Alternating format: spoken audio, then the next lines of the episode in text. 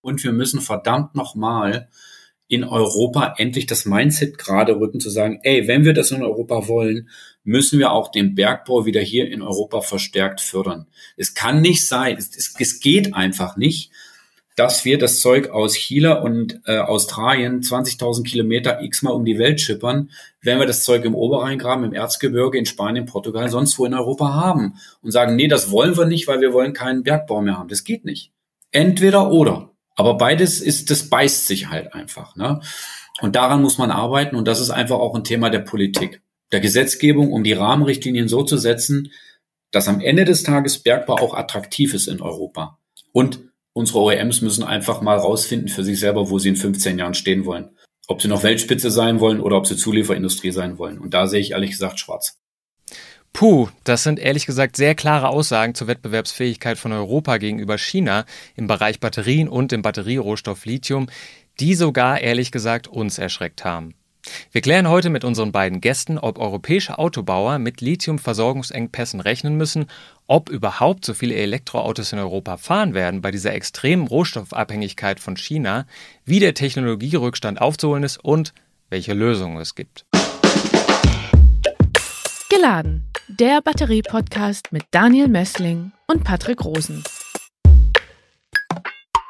Hallo hier bei Geladen, deinem Batterie-Podcast mit Patrick und Daniel im Studio. Hallo Patrick. Grüß dich, Daniel. Liebes Publikum, wenn auch Sie gespannt sind, welche Zellchemie sich zukünftig in unseren E-Autos befinden werden, dann kommen Sie an unserem Podcast eigentlich gar nicht mehr vorbei. Wir freuen uns über ein Abonnement. Wir dürfen hier heute zwei Herren begrüßen. Einmal Dr. Thomas Schmalz vom Fraunhofer Institut für System- und Innovationsforschung EASY. Grüß Sie. Hallo. Ja, Sie sind wissenschaftlicher Mitarbeiter am Fraunhofer Institut EASY. Sie sind Mitautor einer Studie zum Recycling von Lithium-Ionen-Batterien. Und wir haben noch einen zweiten Gast hier in der Runde. Das ist Michael Schmidt von der deutschen Rohstoffagentur DERA.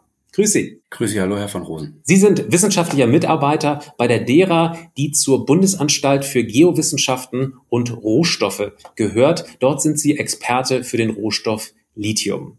Herr Schmalz, erste Frage geht an Sie. Wie viel Lithium steckt denn eigentlich heute in so einer Antriebsbatterie für ein E-Auto drin? Das kommt natürlich auf die Größe der Batterie an, ob das ein großes Auto ist oder ein kleines Auto. Aber ja, also bei einem europäischen Mittelklassewagen, der eine Batterie mit ungefähr 65 Kilowattstunden hat äh, und ja, damit eine Reichweite von circa 300 Kilometer, sind es aktuell ungefähr sieben Kilogramm Lithium. Gibt es da nochmal Unterschiede zwischen äh, der Zellchemie, also NMC und, und LFP zum Beispiel? Da gibt es Unterschiede, die sind, die sind nicht wahnsinnig groß, aber äh, also LFP ist etwas äh, effizienter bei der Lithium-Ausnutzung, äh, könnte man sagen.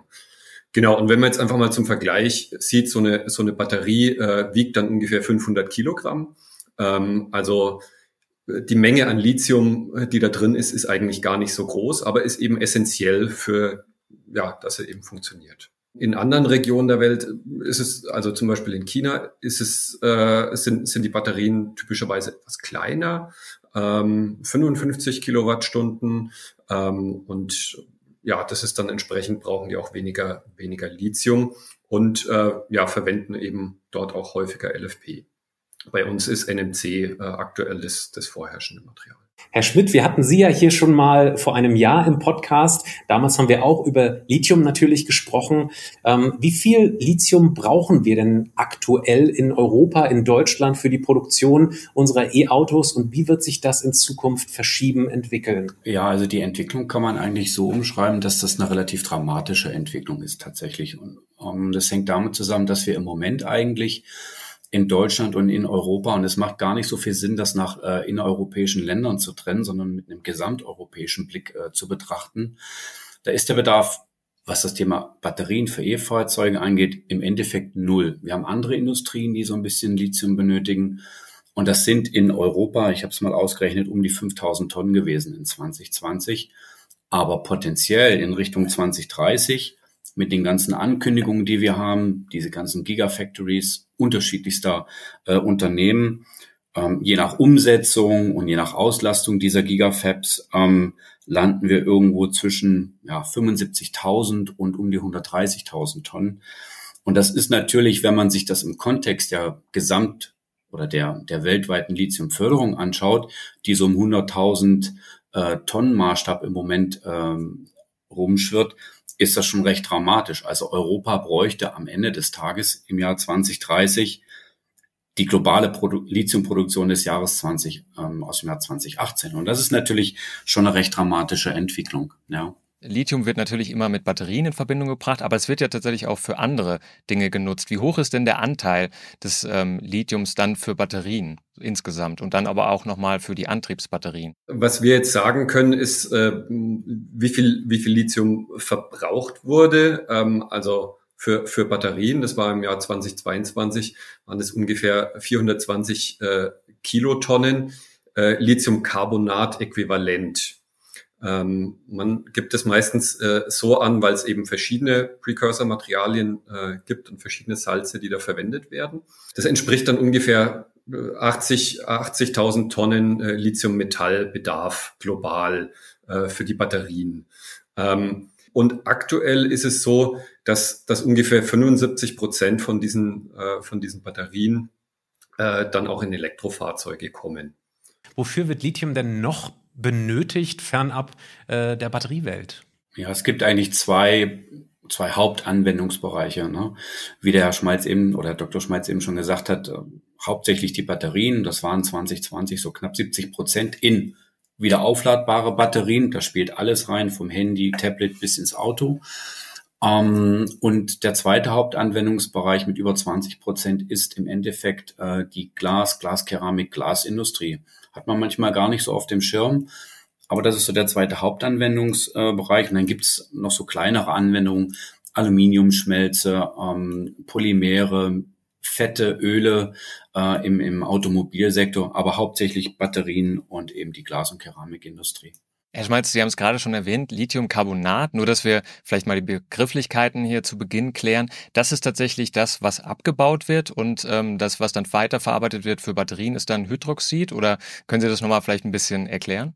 Ja, man kann Lithiumcarbonat verwenden, Lithiumhydroxid äh, und es kommt dann entsprechend auf den Prozess drauf an, weil man ver verarbeitet es dann ja weiter zu einem Kathodenaktivmaterial.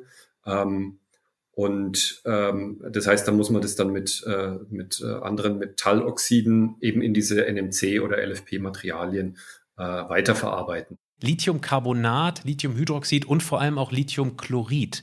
Ähm, in welchen Form kommt es tatsächlich aus der Erde und in welchen Form landet es dann in der Batterie? Herr Schmid, können Sie uns da weiterhelfen? Die Lithiumindustrie, und das muss man, glaube ich, ganz kurz, grundsätzlich erstmal verstehen, ist eine wie alle Batterierohstoffe eigentlich eine Spezialchemikalienindustrie. Das ist, das, das, ist, das ist der Hauptunterschied zu einer metallischen Industrie wie beim Aluminium oder beim Kupfer. Und beim Lithium ist es jetzt so, Sie haben zwei Hauptprozessrouten. Die eine Route ist, wir nennen das bei uns die Festgesteinsroute. Das sind traditionell oder das ist im Moment Australien.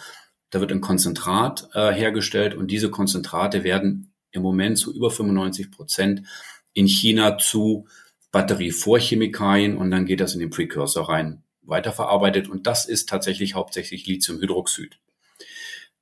Die zweite Prozessroute ist die sogenannte Brine-Route oder Sole-Route. Das sind, das ist im Länderdreieck Chile, Bolivien, äh, Argentinien.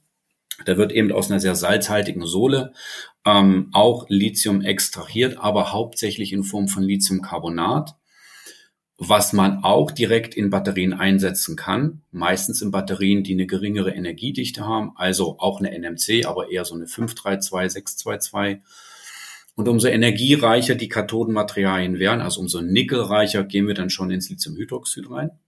Und jetzt können Sie aus dem Lithiumcarbonat Lithiumhydroxid herstellen. Das kann man machen. Andersrum wird es schwierig. Also zwei Hauptprozessrouten die Carbonatroute aus Lateinamerika, wo man entweder Carbonat macht und daraus ein Hydroxid, oder die Hydroxidroute aus dem Festgesteinsvorkommen in Australien. Was aber ganz wichtig bei diesen beiden Sachen ist, und darauf würde ich vielleicht noch hinweisen wollen, ist der ähm, sogenannte äh, Umweltabdruck. Je nachdem, welche Prozessroute Sie fahren, und Sie am Ende bekommen Sie beispielsweise eine Tonne Lithiumcarbonat oder Hydroxid Je nachdem, welche Route Sie fahren, hat diese eine Tonne des gleichen Produkts, was Sie nicht unterscheiden können, einen unterschiedlichen CO2-Abdruck, Wasserabdruck, Landabdruck und so weiter. Und nur um, um Ihnen eine kurze Zahl zu geben, eine Tonne Lithiumcarbonat aus Lateinamerika hat einen CO2-Abdruck von ungefähr drei bis fünf Tonnen. Und das gleiche Produkt über die Route Australien-China hat einen CO2-Abdruck von 15 bis 20 Tonnen. Also Faktor 4. Und das bedeutet, Sie können über die Wahl Ihres Rohstoffs den CO2-Abdruck steuern und damit am Ende des Tages auch den CO2-Abdruck Ihrer finalen Batterie. Denn das, denn das, ist, das, denn das Gleiche gilt für Ihr, ähm, Ihr, Ihr, Ihr Kobalt, Ihr Nickel, Ihr Graphit und so weiter und so fort.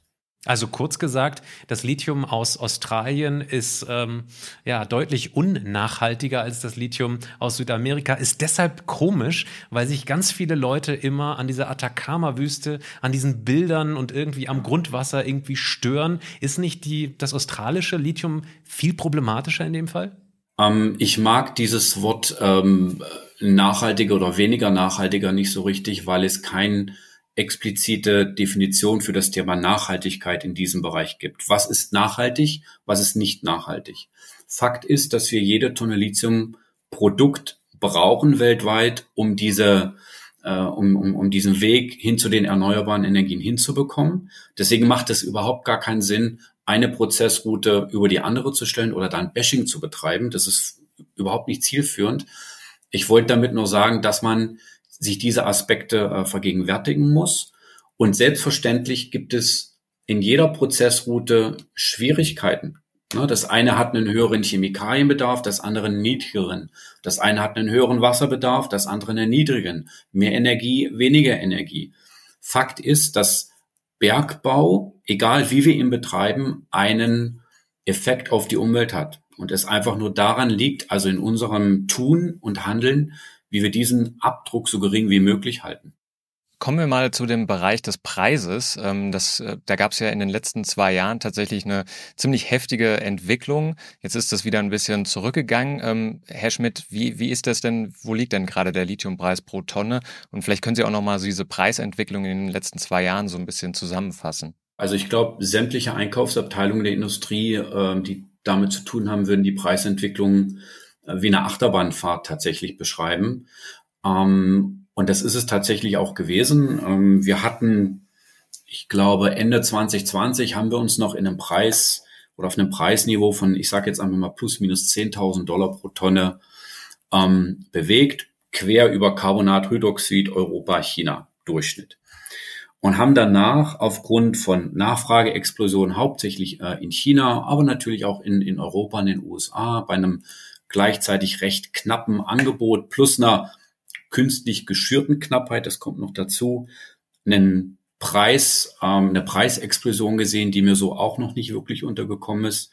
Und wir waren dann so Februar, März 22, waren wir dann so 65 bis 70.000 Tonnen. Das ist dann so bis Ende 22 eskaliert auf um die 85.000 Dollar die Tonne. Ähm, und damit war Lithium im, am Ende des Tages auch die teuerste Rohstoffkomponente in der Zelle, was vorher Nickel und Kobalt gewesen sind. Und seitdem erleben wir tatsächlich ähm, einen, einen Preiscrash, wenn man möchte. Und wir sind im Moment so zwischen 30 und 60.000, weil der Unterschied zwischen den Regionen global ein bisschen größer geworden ist. Also in Asien läuft das Ganze zwischen 30 bis 35.000 im Moment und in Europa, das zieht immer so drei, vier Monate nach, sind wir noch auf einem höheren Niveau. Aber wir sehen, dass die Preise runtergekommen sind und das ist auch gut und notwendig. Nichtsdestotrotz sind wir immer noch auf einem dreifachen Niveau wie vor zwei Jahren, ja, also Ende 2020. Aber es ist mittlerweile ein gutes Level, wo Angebot und Nachfrage gut koexistieren können. Aber gibt es dafür Gründe, warum ähm, der Preis jetzt so gefallen ist? Sind plötzlich überall in der Welt neue Minen entstanden, neue Abbaugebiete? Man kann ja davon ausgehen, dass die, äh, die Nachfrage umso gestiegen ist. Deswegen frage ich mich, warum ist denn da so eine Volatilität jetzt drin gewesen? Und die Frage natürlich, was glauben Sie denn, wie das in der Zukunft sein wird? Hm, ich stelle die Glaskugel noch mal kurz zurück. Ähm, das, das, das Preisbild, was wir gerade sehen, ist äußerst trügerisch. Ich komme gerade aus Singapur von der Batteriekonferenz und es sind, sind sich eigentlich alle einig, dass ähm, dieser, dieser Preisverfall hat mehrere Ursachen hat. Zum einen ist das Thema Covid in Asien ja immer oder relativ oder ist länger ein Thema gewesen als bei uns in Europa. In China ist der Verkauf von E-Fahrzeugen dadurch relativ lang relativ niedrig gewesen. Dann war das chinesische Neujahr. Das zieht alles wieder massiv an im Moment. Zeitgleich ist das ganze Thema der, der, der Subvention in China umstrukturiert worden. Das hat in China auch einen ganz großen Effekt auf die Kaufkraft. Das war das eine. Ähm, zum anderen hat man in den anderthalb, zwei Jahren davor sind die Lager voll gewesen.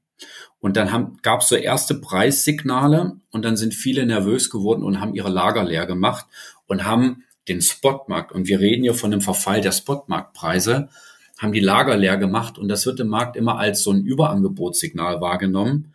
Und so hat der eine Stein den anderen ins Rollen gebracht. Es sind sich alle einig, dass das aktuelle Preisgefüge nicht die Nachfrage und schon gar nicht die Angebotssituation widerspiegelt.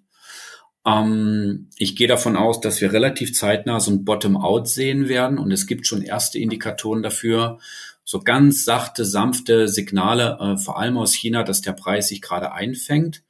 Und da das Angebot natürlich nicht innerhalb von ein, zwei Jahren so ausgebaut werden kann und wir ja potenziell immer noch in den Defizit reinrennen in 2030, gehe ich davon raus, dass wir einen relativ schnellen Rebound sehen im Preis.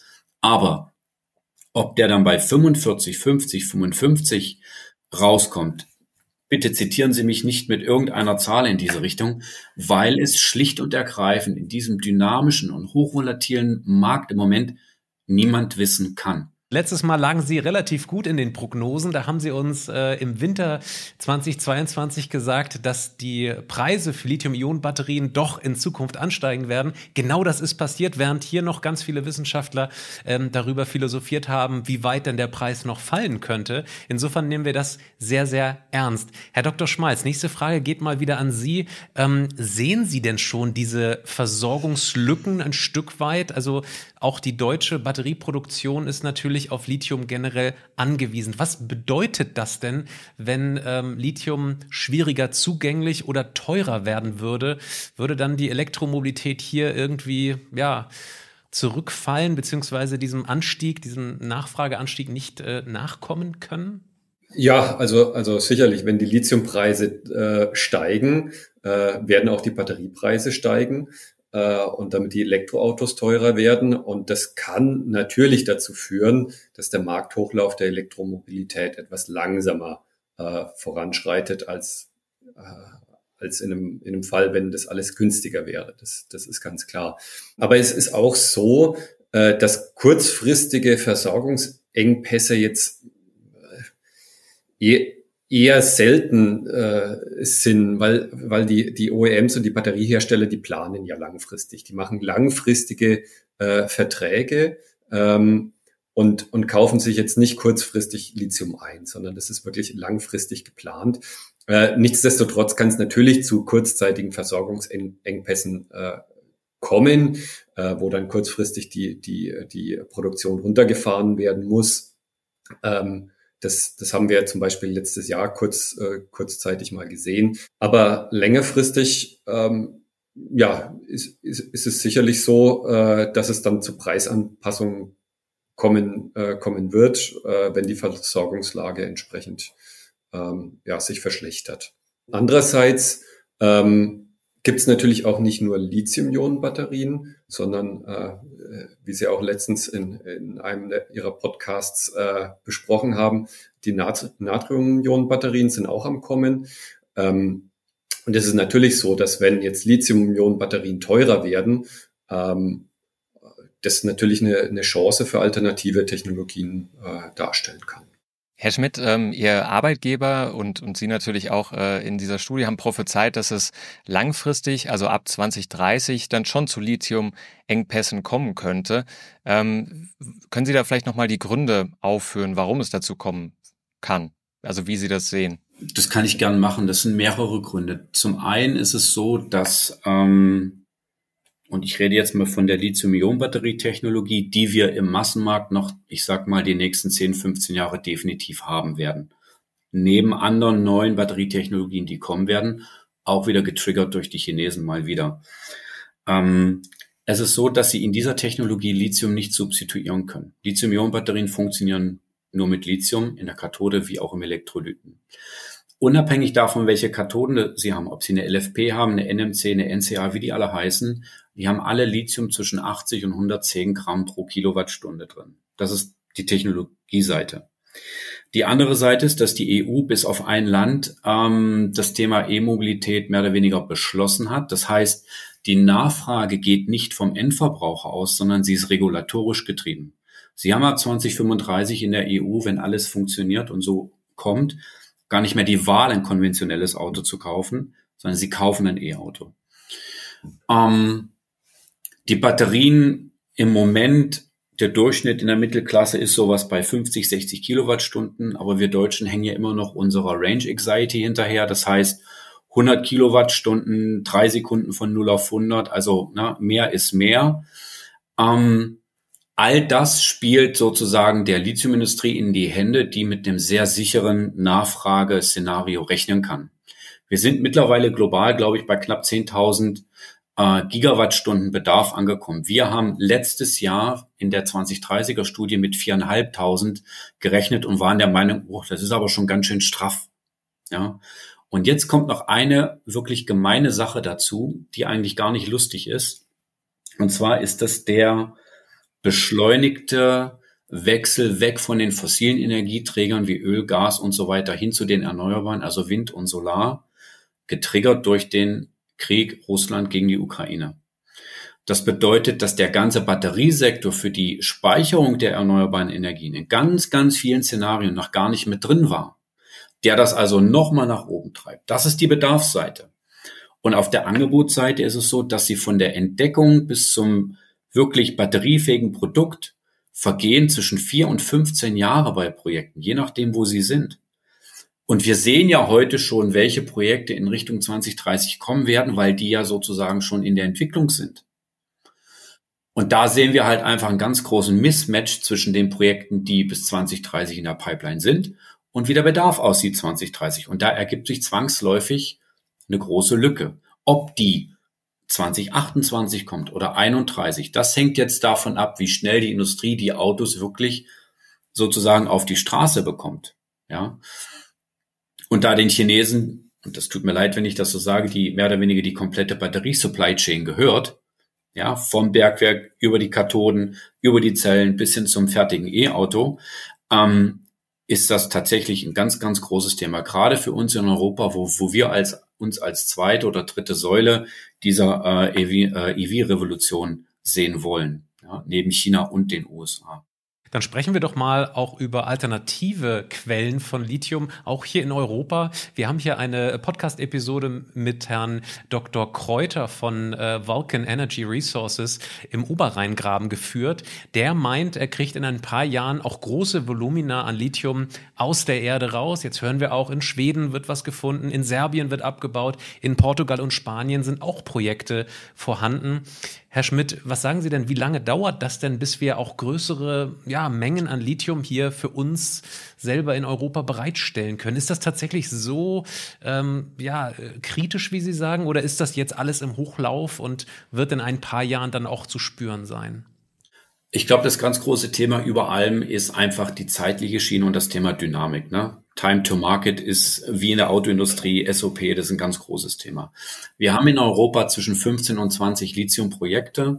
Wir haben in unserer Lithium-Studie viele davon berücksichtigt mit einem Hochlauf und gehen davon aus, dass Europa bei einem gesetzten Bedarf, ja, der ja auch dynamisch ist, wir eine Selbstversorgung von, ja, ich glaube, 25 bis 35, maximal 40 Prozent hinbekommen. Was erstmal, wo man denkt, hm, schade, aber wir kommen von 100 Prozent Importabhängigkeit in Europa. Ja. Von daher ist jede Tonne, jedes Prozent, was wir an Selbstversorgung in Europa in dem Bereich hinbekommen, super. Da fehlen uns natürlich noch die ganzen anderen Batterierohstoffe. Es fehlt uns der Elektrolytmarkt, es fehlt uns das Casing und so weiter und so fort. Aber es wäre eine wichtige Komponente, wenn man sich unabhängiger von Südostasien machen möchte. Ein ganz großer Punkt in Europa ist, ähm, auf der regulatorischen Seite zu suchen. Ja, das ist ja auch ein Punkt des Critical Raw Materials Act, dass man sagt, wir müssen einfach diese regulatorische, diese Genehmigungskomponente runterbekommen, damit wir solche Projekte schneller in die Umsetzung bekommen. In Australien haben sie so ein Projekt in vier, fünf Jahren marktreif in Produktion. Ähm, wenn Sie nach Schweden schauen, dieses seltene Erdenvorkommen, was man dort neu gefunden hat, das ist ein alter Hut, das ist nichts Neues, aber ehe wir da eine Produktion sehen, vergehen 15 Jahre. Da lachen sich, und das muss ich wieder sagen, das tut mir leid, wenn ich das so sage, lachen sich die Chinesen kaputt drüber, über solche, über solche Timelines. Also es ist die Frage, in welchem EU-Land befinde ich mich, wie sind die Regularien dort aufgestellt. Aber nochmal, wir brauchen jedes Projekt, was wir in Europa haben, wenn wir diese Position Europas 2030 in diesem EV-Markt haben wollen, brauchen wir einfach. Ja. Herr Schmalz, Herr Schmidt hat es gerade schon mal angeschnitten, aber können Sie das vielleicht nochmal skizzieren, so eine Lieferkette für Lithium ähm, für eine Antriebsbatterie? Wie sieht es aus? Wer, welche Player, welche Akteure sind da so involviert? Der Herr Schmidt hat ja schon gesagt, dass der Abbau des Rohmaterials äh, aktuell hauptsächlich in Australien und Südamerika äh, stattfindet. Ähm, genau die Aufbereitung der Rohmaterialien, ähm, da findet viel äh, schon in China statt. Ähm, aber ähm, anscheinend auch einiges äh, bereits in den, in den Ländern, wo es abgebaut wird.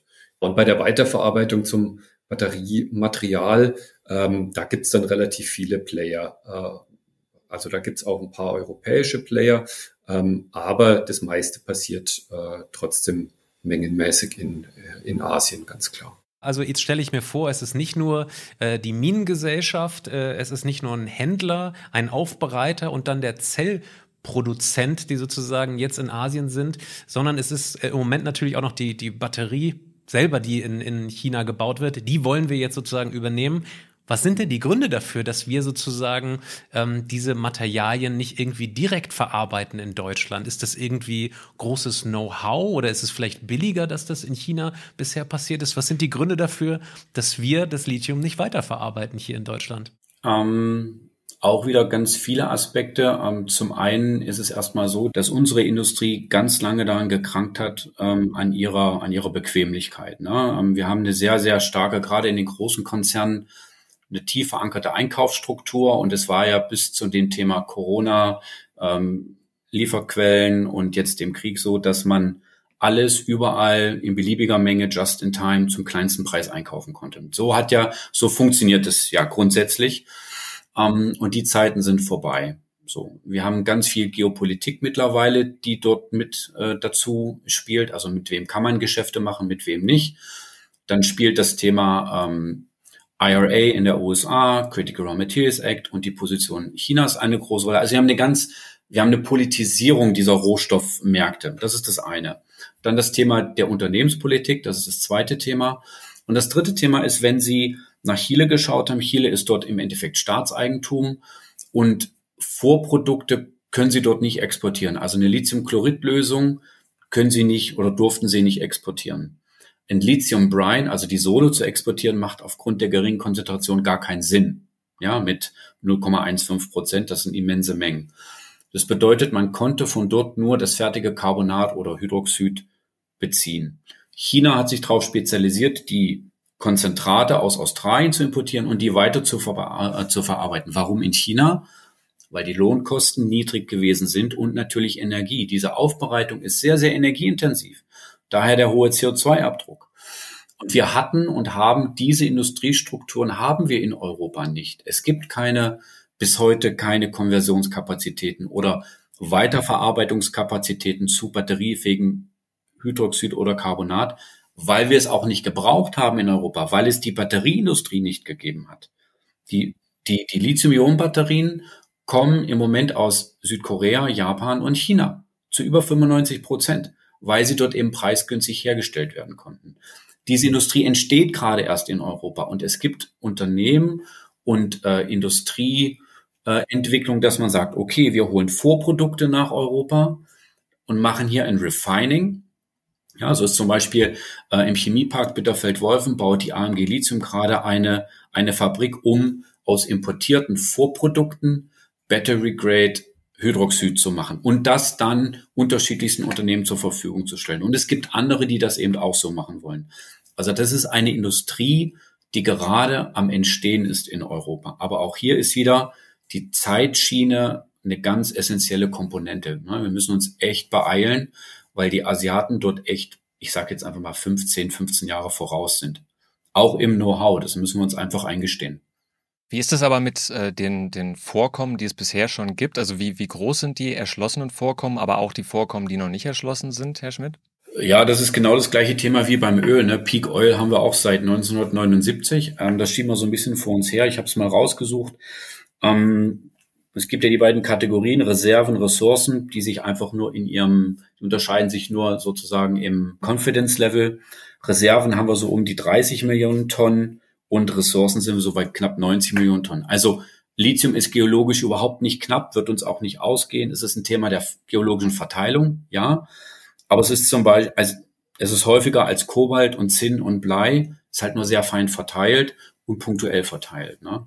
Aber es wird uns in keinster Weise ausgehen und es ist geologisch gesehen auch keine knappe Ressource, auf gar keinen Fall. Herr Dr. Schmalz, jetzt ähm, gibt es auch positive Nachrichten, das muss man auch mal sagen, hier in Deutschland mit dem Oberrheingraben und der Vulcan Energy Resources GmbH. Dort möchte man aus heißen Thermalwässern ähm, Lithium gewinnen. Ähm, was sagen Sie zu diesen Aktivitäten? Wie beurteilen Sie das, was dort im Oberrheingraben im Moment passiert? Also prinzipiell ähm, ist, es, ist es sehr gut und wie, wie Herr Schmidt schon gesagt hat, wir, wir müssen die Ressourcen, die wir hier haben, äh, auch nutzen. Ähm, Europa hat sich äh, viele, viele Jahre und Jahrzehnte darauf verlassen, Rohstoffe einfach nur zu importieren äh, oder weitestgehend zu importieren. Von daher ähm, meine Meinung ist, dass es absolut wichtig ist, solche Projekte voranzutreiben. In Europa werden wir jetzt nicht genug Lithium abbauen können, damit wir unsere Batterieproduktion dort komplett versorgen können. Aber ähm, also im Prinzip jedes bisschen, was wir hier gewinnen können, müssen wir nicht importieren. Und das ähm, verringert dann eben den Druck auf die Lieferketten. Herr Dr. Kräuter hat dort äh, gesagt, dass das aber zu einem großen Teil tatsächlich aus Europa kommen könnte. Na logisch, jeder brennt natürlich für sein eigenes Geschäft. Wie sehen Sie das denn technisch, diese, ähm, ja, diesen Weg äh, sozusagen Lithium aus diesen tiefen äh, Gesteinen herauszuholen? Ist das äh, nachhaltig? Ist das effektiv? Ich denke, dass wir einfach verschiedene Ansätze brauchen und es ähm, ja, aktuell ist eben der Ansatz, dass man äh, relativ konzentrierte ähm, äh, Sohlen wie in Südamerika äh, eben, eben nutzt. Ähm, aber in, in der Forschung ähm, werden mehr und mehr auch Prozesse äh, in, entwickelt, äh, die auch aus niedriger konzentrierteren ähm, Lösungen eben das Lithium rausholen können und, und das möglichst effizient. Ähm, also ich denke, da, da werden wir in den nächsten Jahren noch, noch einfach verschiedenste Ansätze äh, sehen und es wird sich einfach weiterentwickeln. Was man auch sieht, ist, dass, dass in Europa ähm, es sind nicht nur europäische Akteure, die jetzt hier anfangen, ähm, äh, Lithium abzubauen, sondern auch internationale Rohstoffunternehmen starten hier in Europa Projekte. Ähm, das heißt, ähm, ja, damit kriegen wir natürlich auch internationales Know-how äh, hier, hier nach Europa ähm, über diese internationalen Unternehmen, äh, die das schon seit vielen Jahren machen. Ja, wenn ich dazu vielleicht ganz kurz ergänzen darf, so als, als, als Denkanstoß, wenn man sich die ganzen Projekte in Europa mal anschaut, wem die Projekte gehören und was für Unternehmen da dahinter stecken. Das sind australische, kanadische, amerikanische Explorationsunternehmen. Das sind relativ wenig innereuropäische. Und da muss man sich auch mal die Frage stellen, warum ist das denn so? Ja. Und vielleicht auch nochmal zu dem Thema Geothermie oder Lithium aus Geothermie ist natürlich ein super spannender Ansatz. Man hat eine, hei eine heiße Sohle, die man primär natürlich zum Thema oder für das Thema Geothermie nutzen möchte. Das ist eine super Idee, ist auch nichts Neues. Und wenn man dann einen Prozess entwickeln kann und sagen kann, okay, wenn das Zeug sowieso oben ist und ich eine, eine Technologie habe, um das Lithium rauszuziehen, ja, dann ist doch super. Dann kann ich Abwärme und, und generierte Energie nutzen und ob ich da dann 1000 Tonnen raushole oder 20.000 Tonnen, ist egal. Eigen, also für den, für den Prozess egal, weil es ja sowieso oben ist und ich es machen kann. Und wenn man dann mehrere solche Projekte hat, dann finde ich, ist das ein ähm, sehr, sehr guter Ansatz. Er muss umgesetzt werden. Und übrigens nicht nur in, in Deutschland, sondern auch auf der französischen Seite. Und das Gleiche gibt es natürlich auch äh, in der USA und in Kanada. Und da ist man noch einen Schritt weiter. Neben der Geothermie versucht man das dort eben auch aus diesen sogenannten Oilfield Brines zu machen, also dem Wasser, was man bei der Öl- und Gasförderung hochholt. Da sind nämlich auch geringe Mengen an Lithium drin. Also man versucht neben den beiden konventionellen Säulen unkonventionelle Lithium-Ressourcen ähm, oder Quellen aufzutun. Und das spricht eigentlich auch wieder dafür, wir brauchen jede Tonne, die wir kriegen können, um eben diese ganzen Dinge umsetzen zu können. Also grundsätzlich wissenschaftlich super guter Ansatz und ähm, hoffe, dass all die Projekte, die wir in Europa haben, genauso umgesetzt werden, damit wir Europa versorgen können. Ein anderer Aspekt, um vielleicht auch mehr Unabhängigkeit zu erlangen in Europa, ist äh, vielleicht auch das Recycling. Äh, Herr Schmidt, wie viel Prozent des Bedarfs kann denn 2030 über Batterierecycling gedeckt werden? Das ist eigentlich, eigentlich ist das eine der wirklich spannendsten Fragen in diesem ganzen Batteriethema, weil sie nämlich davon abhängig ist, wie, wie wir es schaffen und ob wir es schaffen, E-Fahrzeuge auf die Straße zu bekommen. Und wenn wir bis 2030 diese Ziele nicht umsetzen können, die Autos auf die Straße zu kriegen, haben wir 2030 nichts zum Recyceln. Denn es ist wie beim normalen Auto, so ein platinhaltiger Katalysator wird produziert und 10, 15, 20 Jahre später kommt er in den Recyclingkreislauf rein. Und wir haben das hochgerechnet, dass wir im Jahr 2030 bei dem Bedarf, den wir annehmen und bei dem Hochlauf an E-Fahrzeugen und den angenommenen Batteriegrößen und dem angenommenen Lithiuminhalt und den angenommenen Recyclingquoten und Rückholquoten, also ganz vielen Fragezeichen, kommen wir auf einen Recyclinganteil von wahnsinnigen drei bis neun Prozent des Angebots kann gedeckt werden über Recycling 2030 global. Und mit der europäischen Brille sind es drei bis elf Prozent. Und auch hier wieder Critical Raw Materials Act und so weiter, wo man sagt, ihr müsst so und so viel Lithium aus dem Sekundärkreislauf in eure Batterien reinbringen. Das sind sehr straffe und ambitionierte Ziele, die maßgeblich davon abhängen, auch wie wir diesen Recyclingkreislauf aufgezogen bekommen. Und da ist eine ganz spannende Frage, ist es ein ökologisch, muss sowieso sinnvoll sein, aber ist es ein ökonomischer Business Case, kann ich damit Geld verdienen?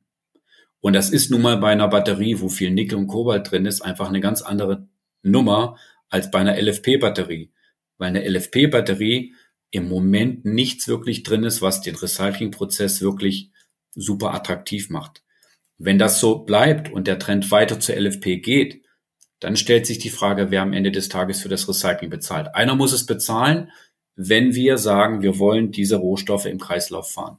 Dann muss es entweder der OEM bezahlen, es muss der Erstkäufer vom Auto bezahlen. Wenn die es nicht bezahlen wollen, muss es regulatorisch gedeckelt sein über eine Bundesregierung oder über die EU. Irgendeiner muss den Prozess bezahlen, sonst passiert eins, dass wir die Batterien hier vielleicht noch schreddern und die Schwarzmasse im Container in Länder geht, wo das Recycling einfach gemacht wird, weil die Energie super billig ist oder keiner hinguckt. Das darf nicht passieren. Herr Dr. Schmalz, äh, zehn Prozent äh, des Bedarfs 2030 äh, wird über Recycling gewonnen werden des Lithiums. Erscheint Ihnen das viel?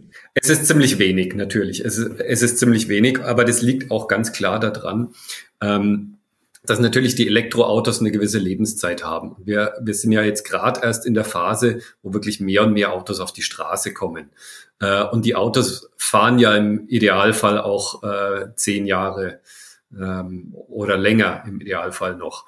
Ähm, und erst dann äh, kommen sie möglicherweise irgendwann in, ins Recycling. Ähm, und äh, von daher, das dauert einfach ein bisschen. Ähm, und gleichzeitig befinden wir uns ja in dieser Hochlaufphase. Das heißt, was wir jetzt an Batterien produzieren, ähm, ist ja deutlich, deutlich weniger als das, was wir 2030 produzieren werden. Ähm, an diesen Effekt muss man natürlich auch mit berücksichtigen. Ähm, dass wenn das jetzt ein gewisser Anteil ist, 2030 wird dieser Anteil einfach geringer sein, dadurch, dass, dass einfach mehr Material benötigt wird. Aus welchem Bereich ähm, kommen denn im Moment die Altbatterien und wie wird das dann 2030 sein? Das wird natürlich, Sie haben es gerade gesagt, sich massiv in Richtung E-Autos verschieben, aber wie sieht das im Moment aus? Und dann auch als Prognose 2030? Also bis vor ein paar Jahren äh, war der Großteil der, der, der Altbatterien, die ins Recycling kamen, noch Consumer-Batterien. Das hat sich aber mittlerweile verändert. Äh, mittlerweile kommt der größte Anteil aus Ausschüssen aus der Batterieproduktion.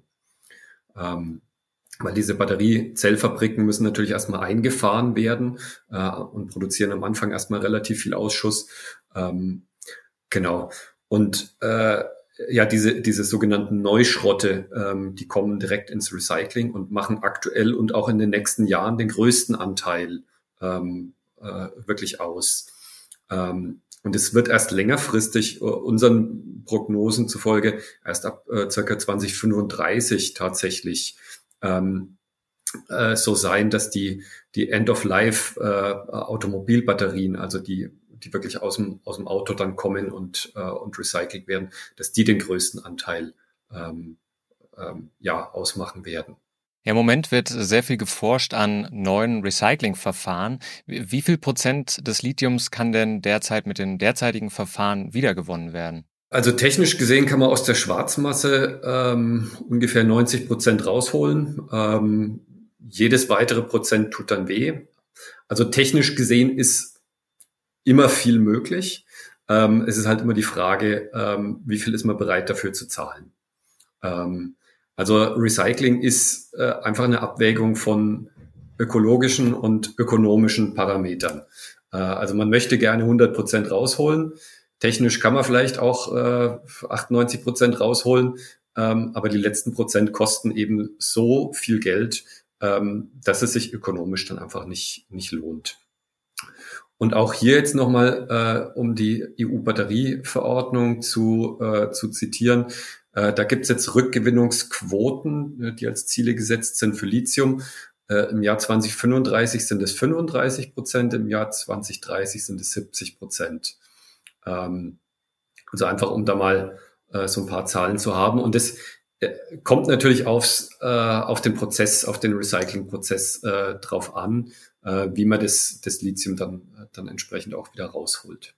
Das ist tatsächlich eine der häufigsten Fragen, die wir hier im Podcast zum Thema Recycling bekommen, welche Verfahren es dort gibt, das pyrometallurgische und das hydrometallurgische Verfahren. Da müssen wir immer so ein bisschen zugeben, naja, beim pyrometallurgischen Recycling, da ist das eigentlich nur so ein halbes Recycling, weil man eigentlich viele Materialien eigentlich schreddert und verbrennt. Beim hydrometallurgischen Verfahren, da sieht es ein bisschen anders aus. Da kann man tatsächlich dieses Lithium zurückgewinnen. Können Sie uns da mal einen aktuellen Stand geben? Da passiert ja ganz viel gerade, auch Northwood Northvolt möchte dort massiv investieren. Funktioniert das schon auf großer Skalenebene? Also das wird gerade ausgetestet. Da gibt es gerade viele Projekte, ähm, wo das eben auch in größerem Maßstab äh, in, in Europa äh, ausgetestet werden sollen. Also da gibt es zum Beispiel eine Anlage von BASF, die, die gerade aufgebaut wird, äh, wo eben getestet werden soll, ob das im oder wie das im, im großen Maßstab dann tatsächlich funktioniert. Wo wird das äh, rezyklierte Lithium eingesetzt oder was ist da auch geplant? Also kann das dann wirklich auch wieder für Batterien eingesetzt werden? Ja, also das wird tatsächlich schon, äh, wird tatsächlich schon gemacht in, in China. Äh, allerdings ähm, in kleinen Mengen, also es wird beigemengt sozusagen aktuell noch. Ähm, und äh, natürlich längerfristig ähm, sollen, sollen dann auch, auch größere Anteile eben äh, ja, von, von hauptsächlich rezyklierten Material in die, in die Batterieproduktion wieder reinfließen. Ähm, da laufen aktuell auch Forschungsprojekte, die eben sich äh, genau das anschauen, ähm, in, inwieweit äh, das die Eigenschaften dann von der Batterie verändert, wenn man rezykliertes Batteriematerial verwendet. Ähm, da muss man dann aber natürlich auch schauen, das hängt, das hängt sicherlich vom, ähm, vom Prozess, vom Recyclingprozess ab. Ähm, weil wenn man tatsächlich aus der Hydrometallurgie ähm, quasi Neumaterial, das chemisch aufspaltet und quasi Neumaterial bekommt, äh, geht es dann eben eigentlich nur um die Reinheit, äh, die man dann daraus bekommt. Wenn man jetzt neue Verfahren wie zum Beispiel äh, Direct Recycling sich anschaut, ähm, da gibt es sicherlich höhere Hürden, wo man dann das Batteriematerial versucht, eben nicht aufspalten zu müssen, sondern äh, möglichst intakt aus der Batterie rauszuholen und wieder zu verwenden. Ähm, ja, da, da gibt es sicherlich noch äh, höhere Hürden, um das dann äh, wieder äh, in neue Batterien einzubauen. Wir sprechen hier häufig über die Kreislaufwirtschaft von unter anderem von Lithium. Wie müssen wir uns das eigentlich vorstellen in Zukunft? Arbeitet dann sozusagen der Zellhersteller mit dem Batteriehersteller, äh, mit dem Recycler vielleicht auch direkt zusammen? Wir haben jetzt gehört, ähm, die, ähm, die Ausschusszellen, die wandern dann direkt ins Recycling rein. Gibt es dann so kleinere Verbünde in Zukunft äh, zwischen diesen Akteuren, um die Kreislaufwirtschaft voranzubringen, was Lithium angeht? Wenn man mal so ein bisschen rauszoomt und nochmal den Blick nach Südostasien richtet, dann gibt es das dort ja schon. Wir sind neu in diesem Spiel in Europa.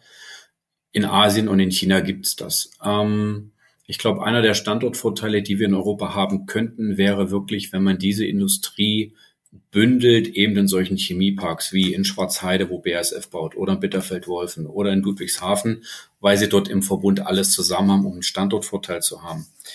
Ähm, aber in Asien gibt's das. Ähm, die, die, die Asiaten sind in diesem Industriebereich zum einen sehr, sehr stark vertikal integriert. Ähm, auch auf OEM-Level, wenn Sie sich BYD zum Beispiel anschauen, die machen alles vom Bergbau bis äh, Open End nach hinten raus und die schauen natürlich ins Recycling. Und es gibt auch hier in Europa Unternehmen, äh, die ihre Fühler ausstrecken und so miteinander verwachsen. Also ja, das ist am Entstehen. Ich würde gerne nochmal auf eine Sache vom Herrn Schmalz kurz zurückkommen. Auch beim Recycling müssen wir rauszoomen und uns das Weltgeschehen anschauen. In Europa rümpfen alle Recycler beim Thema LFP die Nase und sagen, das sieht für mich nicht nach einem Geschäftsmodell aus. Die Chinesen haben eine LFP-Recycling-Industrie bereits aufgebaut. Die recyceln LFP. Die verdienen damit kein Geld, aber sie haben das Material und im schlimmsten Fall bezahlt der Staat dafür. Und wenn das so bleibt, dann werde ich, dann gehe ich davon aus, dass wir unsere Schwarzmasse aus diesen Batterietypen, die gehen nach China äh, und sind für uns dann vom Material her verloren, wenn man das so sehen möchte, ja. Und wir müssen uns auf europäischer Ebene Gedanken darüber machen, dass eben genau das nicht passiert, was der Schmalz gesagt hat, dass die End-of-Life-Batterien aus den Autos mit 4, 5, 600 Kilogramm im Container sonst wohin gehen und im schlimmsten Fall in Afrika auf der Halde verbrannt werden, um da drei Gramm Kupferkabel rauszuholen. Das darf nicht passieren. Ja, und da muss man sich frühzeitig im Kopf drum machen, weil wir wissen, was im Bereich Recycling kommt. Gerade nach 2030 mit Blick in Richtung 2040. Da kommen große Massen an Batterien zurück und um die müssen wir uns kümmern. Ja. Was wären die low-hanging fruits, die wir schon jetzt umsetzen müssten, die wir jetzt sozusagen als Gesellschaft, als Politik speziell natürlich irgendwie jetzt ändern müssten, um irgendwie noch auf einen grünen Zweig zu kommen? Ich weiß gar nicht, ob sowas wie Low-Hanging Fruits noch gibt. Ich, die, die, die haben wir der Industrie vor sieben, acht Jahren gesagt, wo sie gesagt haben, ach, alles easy, wir kaufen alles ein. Was der Herr Schmalz gesagt hat, ich glaube, wir können im Bereich Recycling, können wir echt, echt was machen. Ja, auch technologisch mit unserem Know-how. Ich glaube, dass wir als Europa auch in unserer Wertegemeinschaft in Ländern wie beispielsweise Chile und Argentinien mit einem europäischen Ansatz viel machen können. Und zwar nicht nur, ähm, wir kommen und kaufen, sondern mit unseren Soft Skills, also universitärer Austausch, Austauschprogramme, Unterstützung von Ausbildung und so weiter. Das wird in Lateinamerika sehr gerne gesehen. Das machen die Asiaten zum Beispiel nicht. Das kann etwas sein, wo wir in einzelnen Ländern vielleicht noch den Fuß äh, sozusagen in die Tür kriegen. Und wir müssen verdammt nochmal in Europa endlich das Mindset gerade rücken, zu sagen, ey, wenn wir das in Europa wollen, müssen wir auch den Bergbau wieder hier in Europa verstärkt fördern. Es kann nicht sein, es, es, es geht einfach nicht, dass wir das Zeug aus China und äh, Australien 20.000 Kilometer x-mal um die Welt schippern, wenn wir das Zeug im Oberrheingraben, im Erzgebirge, in Spanien, Portugal, sonst wo in Europa haben und sagen, nee, das wollen wir nicht, weil wir wollen keinen Bergbau mehr haben. Das geht nicht. Entweder oder. Aber beides ist, das beißt sich halt einfach. Ne? Und daran muss man arbeiten und das ist einfach auch ein Thema der Politik, der Gesetzgebung, um die Rahmenrichtlinien so zu setzen, dass am Ende des Tages Bergbau auch attraktiv ist in Europa. Und unsere OEMs müssen einfach mal rausfinden für sich selber, wo sie in 15 Jahren stehen wollen. Ob sie noch Weltspitze sein wollen oder ob sie Zulieferindustrie sein wollen. Und da sehe ich ehrlich gesagt schwarz. Wenn man sich eben diese Dynamik anguckt äh, aus China.